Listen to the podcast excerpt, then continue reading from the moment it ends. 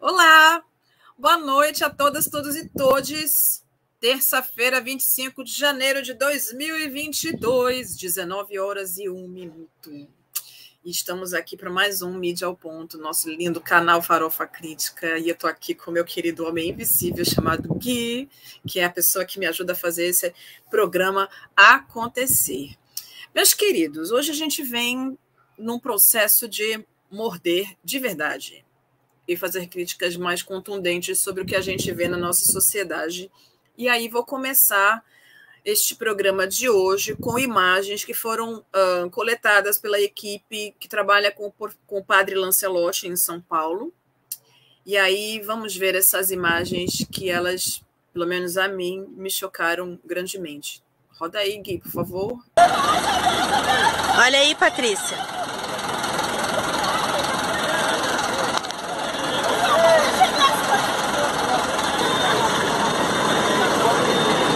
Ó, pegaram o cobertor dela, Patrícia.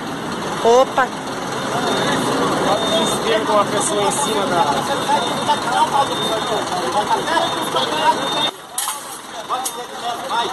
Ó, tá passando mal.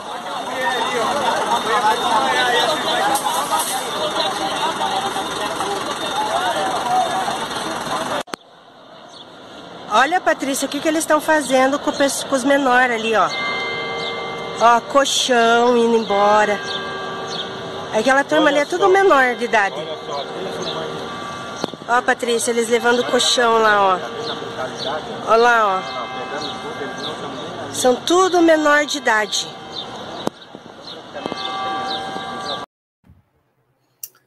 Pois é.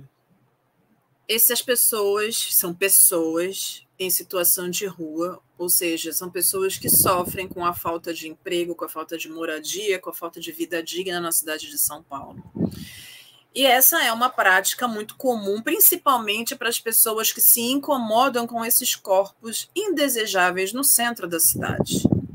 Então, isso, essas ações, para quem é do movimento social, choca.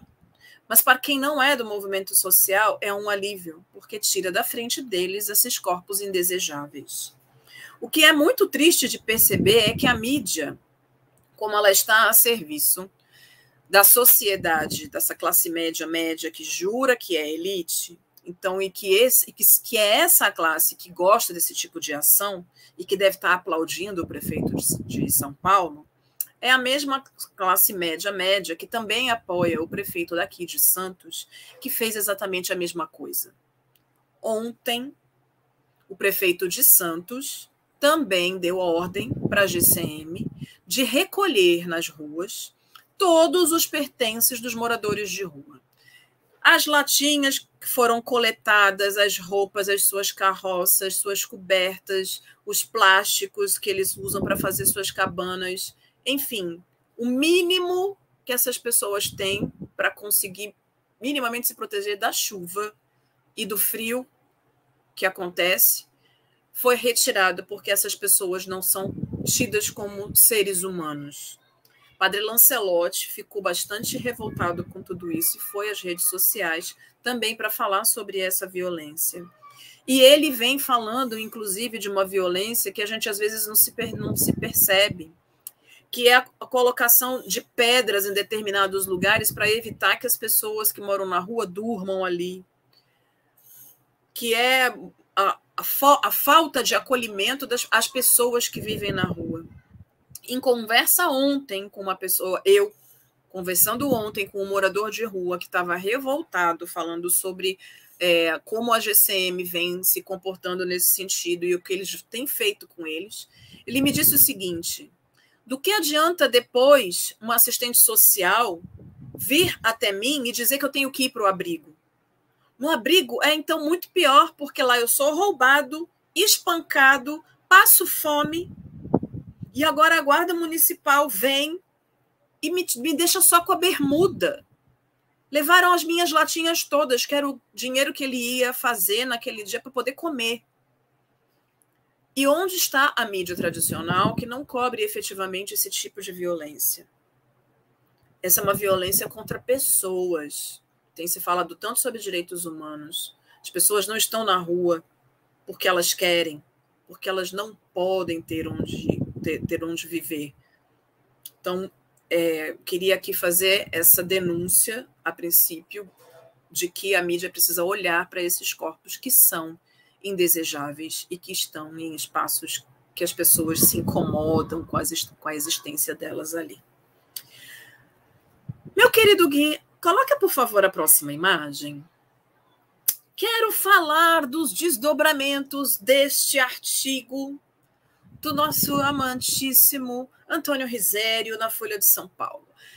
Pasmem vocês, o Risério, o Risério e a Folha se aproveitaram profundamente do babado forte que deu esse artigo dele. O movimento negro, as pessoas ligadas à comunicação, muita, muita, muita gente, brancos e negros, não negros, enfim, é, apoiaram um dos desdobramentos que foi importante e que eu vou dizer. Mas primeiro eu quero dizer que o Antônio Rizelli, depois de escrever esse artigo, criou um curso. Um curso, um curso, onde ele cobrava 500 reais para cada aluno para explicar sobre isso que ele escreveu no artigo, para mostrar para as pessoas, baseadas em bibliografia, uh, do que ele estava falando. Então, é aquela velha história de monetização da nossa dor. Porque ele, que gente, pensem que este homem realmente conhece muito sobre a questão do movimento negro, porque ele foi, inclusive, uh, trabalhou com Gilberto Gil quando ele era uh, ministro da Cultura no Brasil. Agora pensem, você cria uma situação de verdadeiro desconforto no país e aí você monetiza em cima desse desconforto, cria um curso e ganha dinheiro com, falando bobagem. Bom, o que aconteceu então?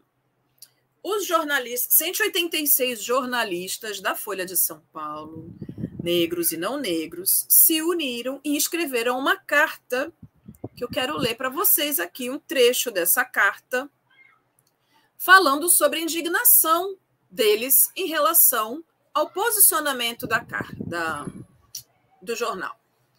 E aí eles dizem, vou ler só alguns trechinhos pequenos, tá?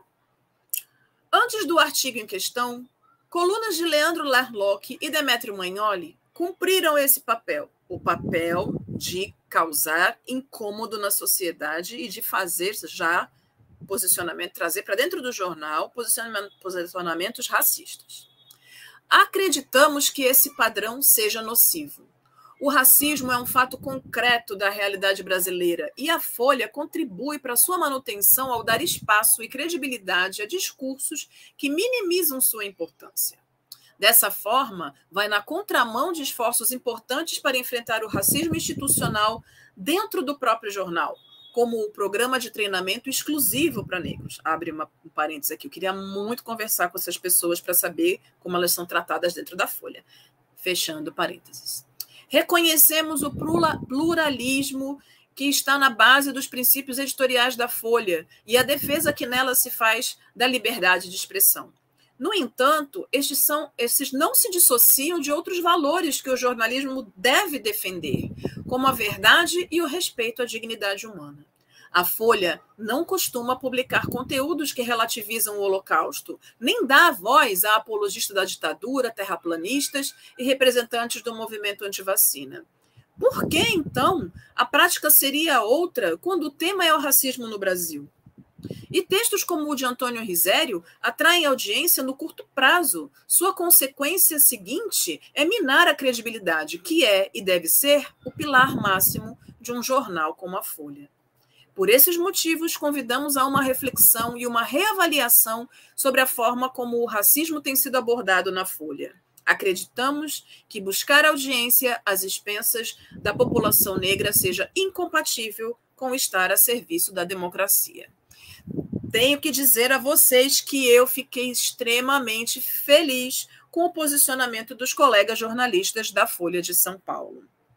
Que maravilha que eles se incomodaram. Porque é verdade. Não se faz apologia ao Holocausto, muito pelo contrário. Não se faz apologia a absolutamente nenhuma dor somente a dor que é ligada à questão do genocídio negro ou do genocídio indígena. É disso que se trata. Do indígena, então, muito menos também. A gente entende que é um processo que é, que é necessário que se proteja. Por que não é feito isso em relação à comunidade negra? A FENAGE foi a favor dos jornalistas, como a CONAGIRA e a COGIRA e tantas outras entidades, inclusive um, a Frente Antirracista de Jornalistas pela Diversidade na Comunicação, a Rede de Jornalistas Pretos, que também está elaborando um documento, iniciou um processo de elaboração de um documento de apoio a esses jornalistas. A Folha não ficou muito do lado dos seus próprios jornalistas e no dia seguinte desse processo todo colocou um artigo uh, do professor Silvio de Almeida que aí sim dá uma relativizada no, no processo, mas é aquela velha história de que usando uma voz negra para falar sobre questões raciais, talvez dê para dar uma amenizada na questão. Que bom que deu toda essa confusão e que as pessoas começaram a perceber, e aí gosto muito de perceber que, para além do próprio jornal, que não está muito preocupado com esses processos, e sim o que ele quer é clique lá na internet ou fazer com que o seu articulista ganhe o seu dinheirinho fazendo curso sobre os absurdos que ele escreve. Mas o que me dá uma certa esperança é perceber que os jornalistas estão percebendo esse processo e que se mobilizaram para apoiar uma causa que é ou não é deles, mas que é de todo mundo, afinal de contas, porque racismo é um problema social.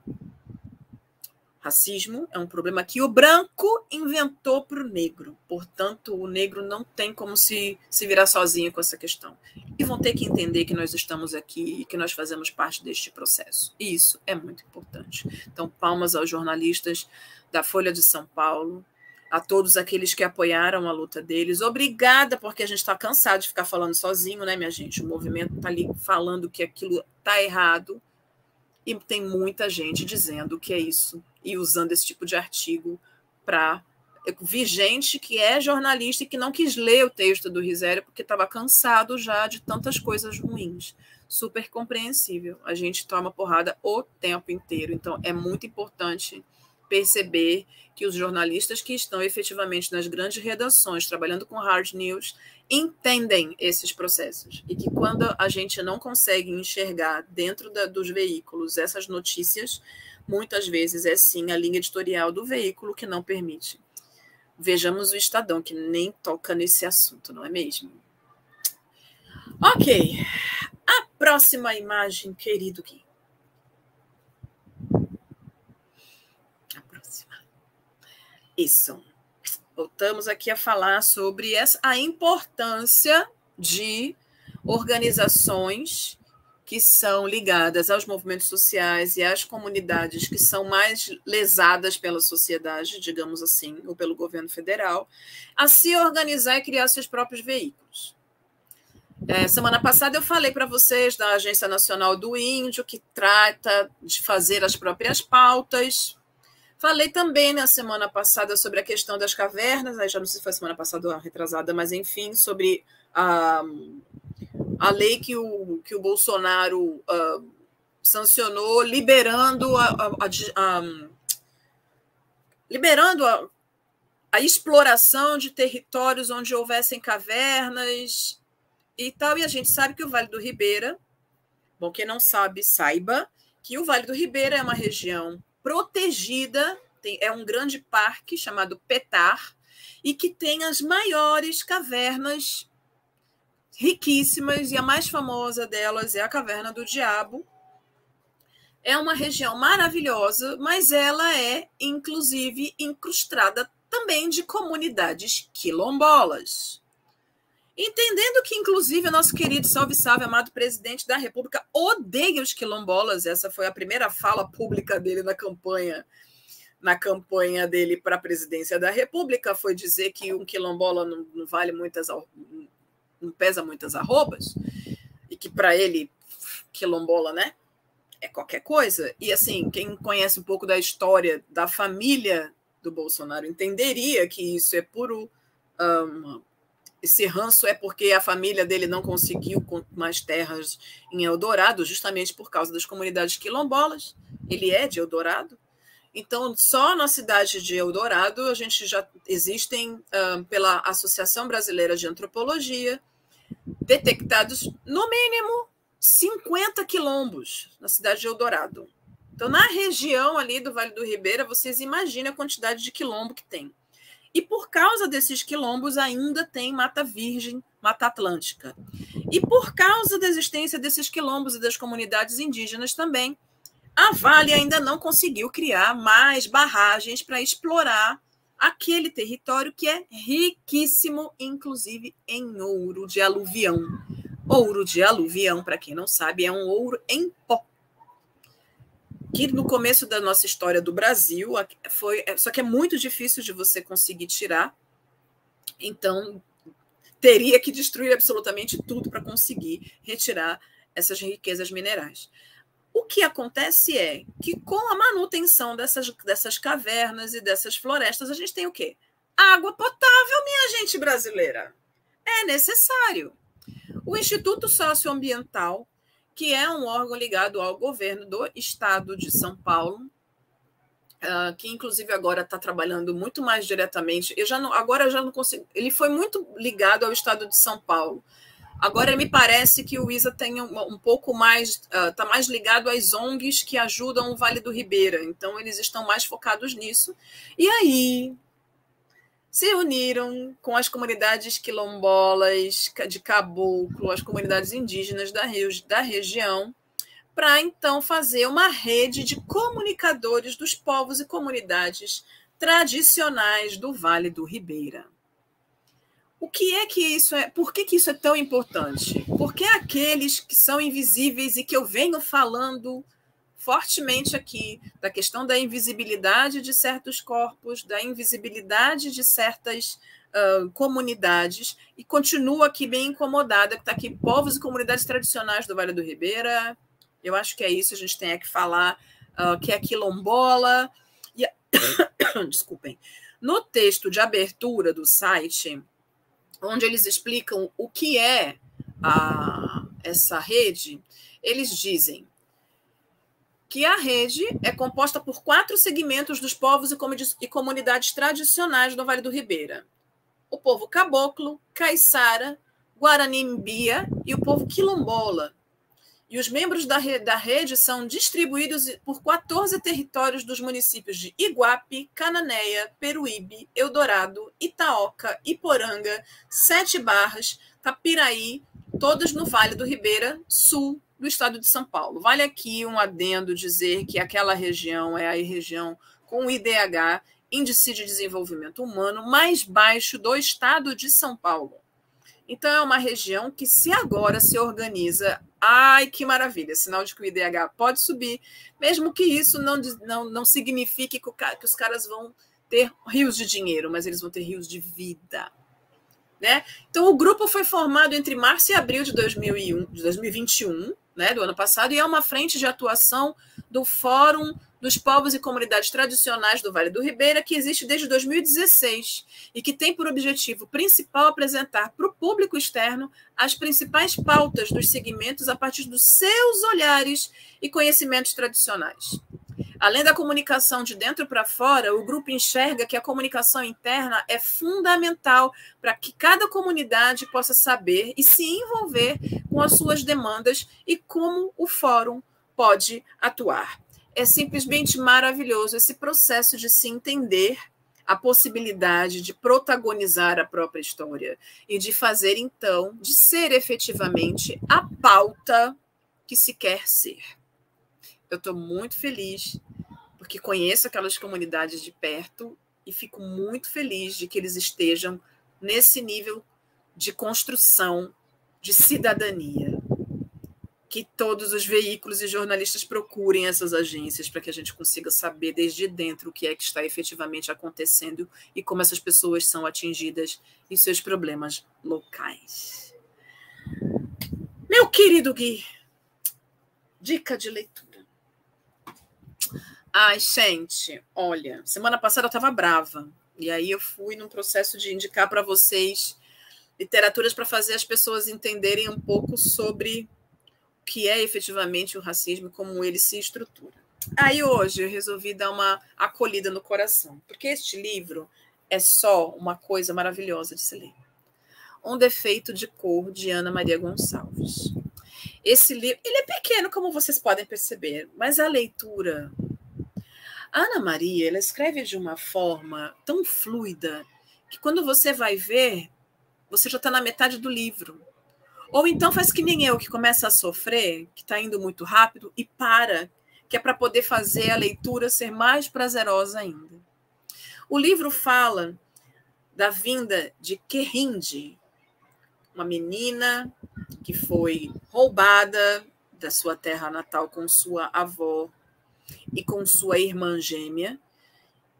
A avó e a irmã acabam morrendo na travessia e essa mulher chega ao Brasil e fica então na Bahia. Esta mulher é somente depois de, de uma tentativa de batismo, porque ela não foi batizada, ela foi então nomeada Luísa Maim. Só a mãe de Luiz Gama, até me arrepia. A mãe de Luiz Gama. Esse livro vale muito a pena a leitura. Essa mulher passa a vida procurando por esse filho, e são histórias que não se cruzam porque a vida o fez assim. Mas o fato é que Querinde deixa para gente uma série de indicações do que é ser negro neste país.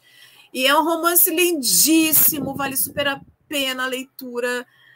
É assim, é para dar uma aliviada no coração e uma leitura. Não, não é leve mas é uma leitura necessária também, porque ela é forte como somos nós. Agora, a nossa dica cultural. Roda aí, Gui.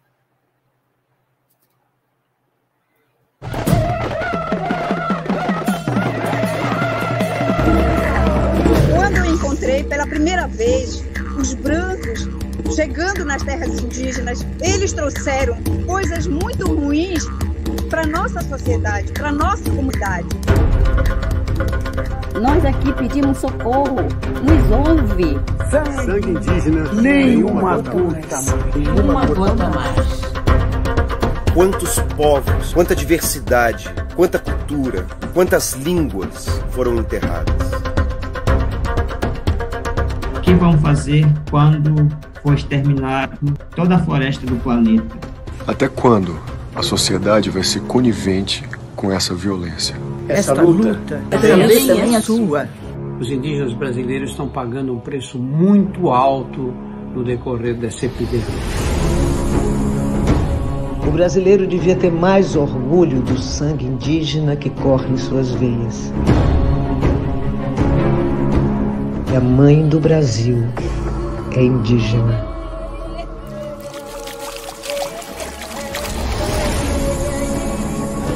50% dos povos indígenas do Brasil já foram diretamente atingidos pela pandemia. Mais de 700 indígenas foram mortos pelo novo coronavírus. Já são mais de 26 mil casos confirmados.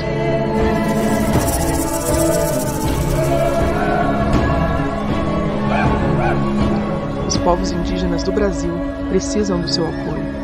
Junte-se ao nosso Maracá. Apoie, doe, assista, compartilhe.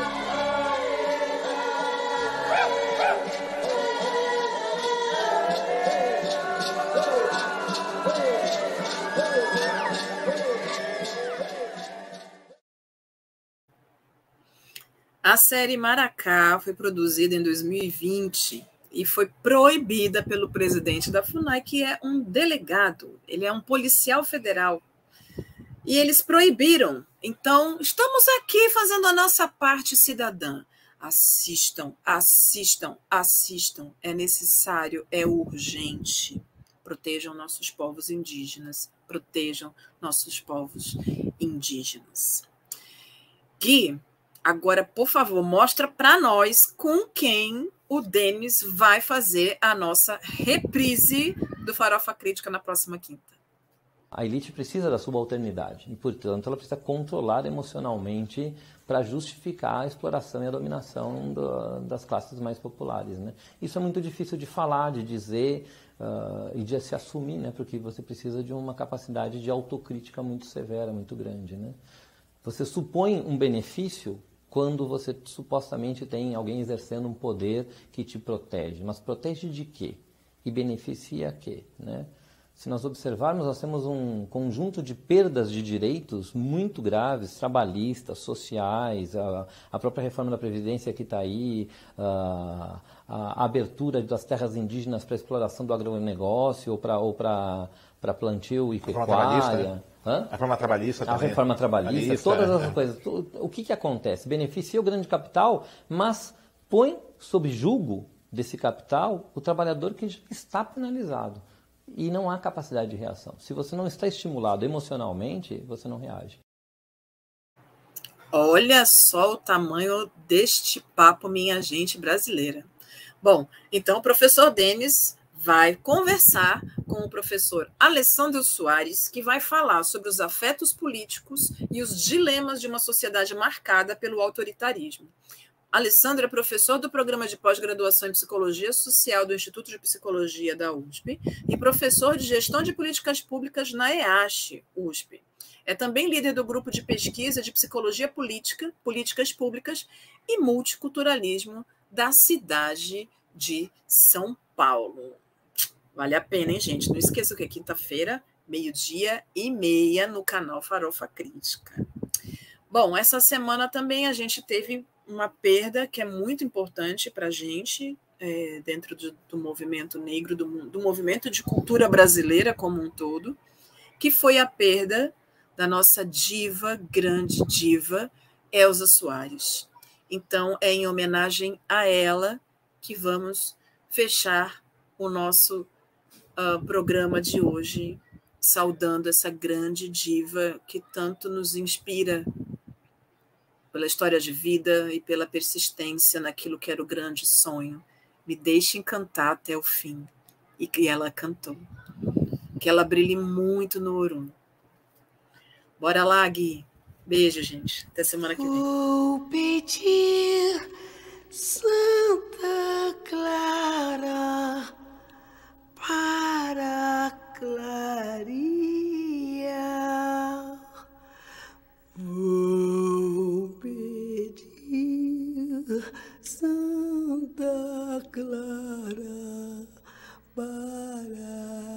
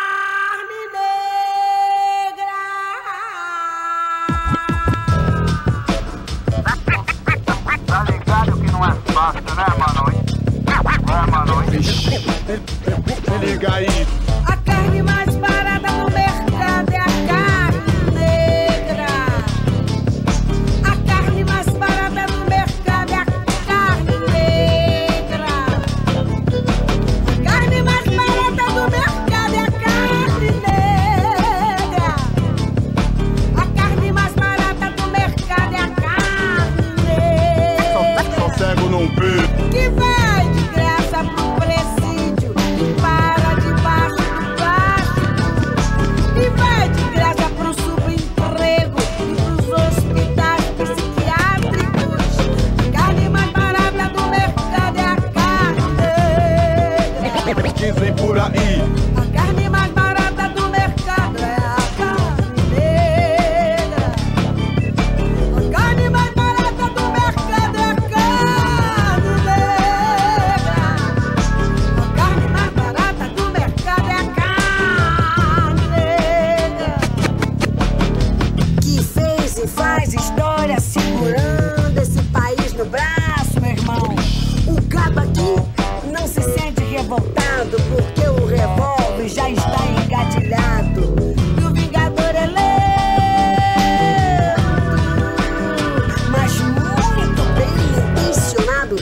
desse país vai deixando todo mundo preto e o cabelo esticado. Mas mesmo assim, ainda guardo o direito de algum antepassado da cor brigar sutilmente por respeito, brigar bravamente por respeito, brigar com justiça e por respeito. Pode acreditar. De algum antepassado da cor.